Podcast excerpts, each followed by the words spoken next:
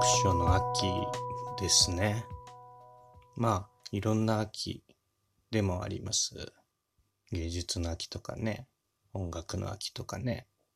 まあ、心地いい時間が割と長く秋っていうのは続くので、そういう何かに集中できる時間が長いみたいな意味でね、なんとかの秋っていうのが、まあいろいろあるんだと思います。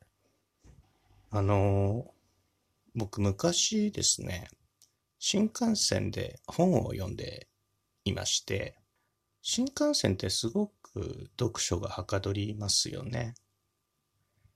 うん、まあやることないですからね、他に。飛行機にもまあ似てるんですけど、やっぱ飛行機ってちょっと座席が狭いし、揺れますよね。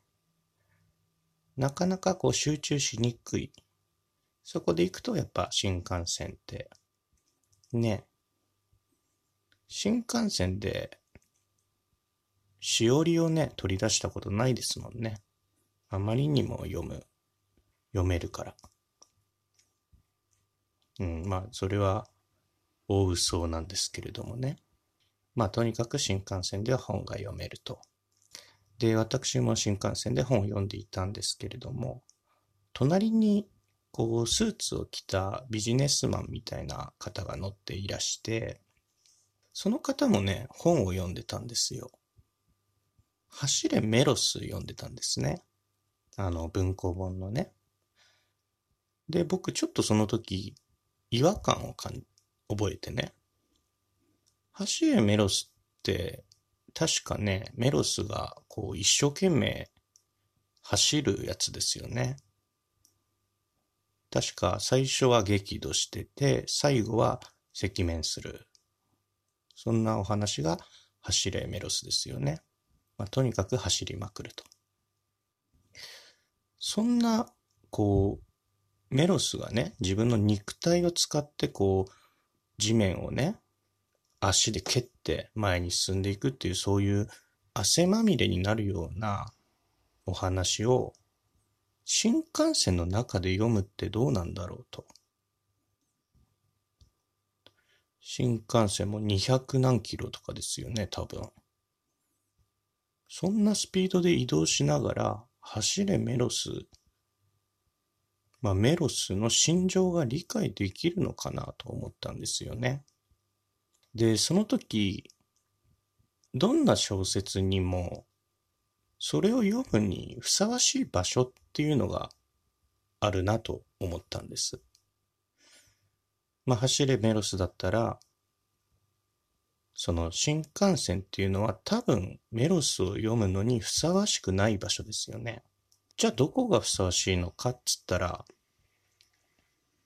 まあ安直ですけれども、ジムのね、ランニングマシーンで走りながら読むのが、なんとなく物語世界と実際の自分の肉体がシンクロするようなね、まあやったことないからわからないですけれども、そんな気がしたんですよね。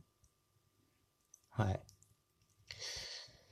で、まあ、へ走れメロスがそうなんだとしたらですよ。金閣寺だったらどうなんだろうと。三島由紀夫のね、金閣寺。まあ、金閣寺、どんなあらすじだったか、ちょっとピンとこない方に簡単にご説明しますと、まあ、金閣寺が燃えるお話ですね。まあ、若いお坊さんがね、こう自分の中にあるいろんな悩みを、悩みと、その金閣寺を燃やす行為っていうのが、まあちょっとシンクロめいて見えてくるみたいな感じなんですけれども、金閣寺を読むのにふさわしい場所、ふさわしくない場所、これもきっとありますよね。どこがいいですかね。なんかまあ、旅館とかですかね。それも京都の旅館がいいでしょうね。金閣寺ですからね。まあ、4階建てぐらいの旅館の3階かな ?3 階の部屋で、窓の外から金閣寺が見えるといいですね。窓の外に金閣寺の見える旅館。それも一番高いところではなくね、ちょっと低めの、あんまり見晴らしとかの良くないところがいいですね。金閣寺という小説にふさわしい気がいたします。では逆にね、金閣寺を読むのにふさわしくない場所ってどこですかね？これはもう皆さんお分かりですよね。ピンときますよね。えー、窓の外に銀閣寺が見える旅館。これですね。その一室で金閣寺を読むと。これはふさわしくないですよね。まあ、金閣寺っていう小説、面白いですよ。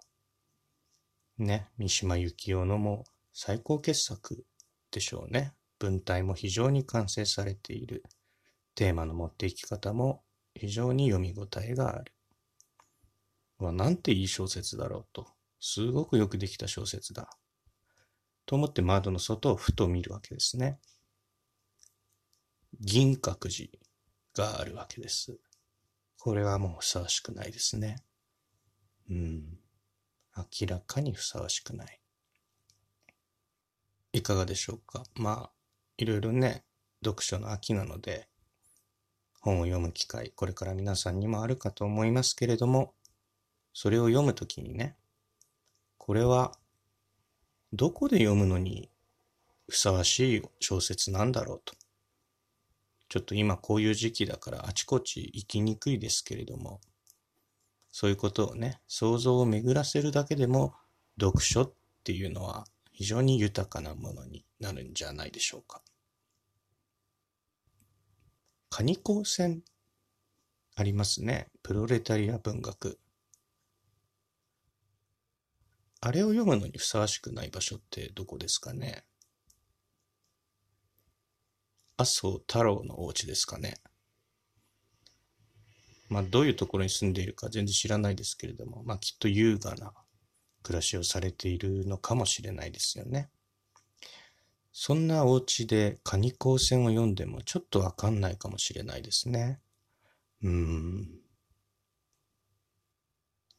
ちょっとね、ピリッとこう、スパイスをね、今聞かせてみました。世相をズバッとという実感が私の中にもございます。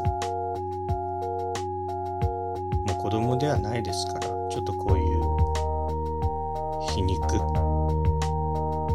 解逆の聞いたフレーズをね私もこのラジオでこれからはどんどん口ずさんでいこうかと思っております。